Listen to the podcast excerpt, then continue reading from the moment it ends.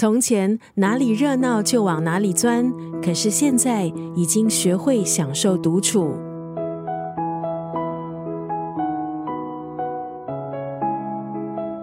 今天在九六三作家语录分享的文字，出自中国知名文化学者薛小禅。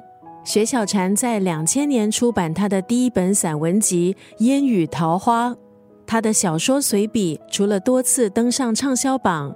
他也屡次获得文学奖项的肯定。近年来，他在中国各大学进行艺术和戏曲讲座，引起轰动。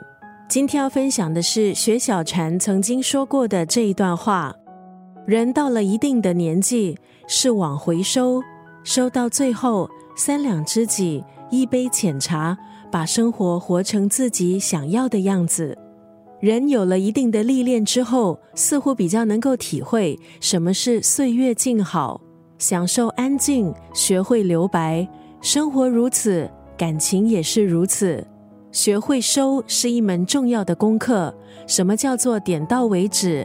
在任何一种关系，都必须给彼此留点空间，能接受自己和自己好好相处，我们才能从容不迫。珍惜所有的不期而遇，也看淡所有的不辞而别。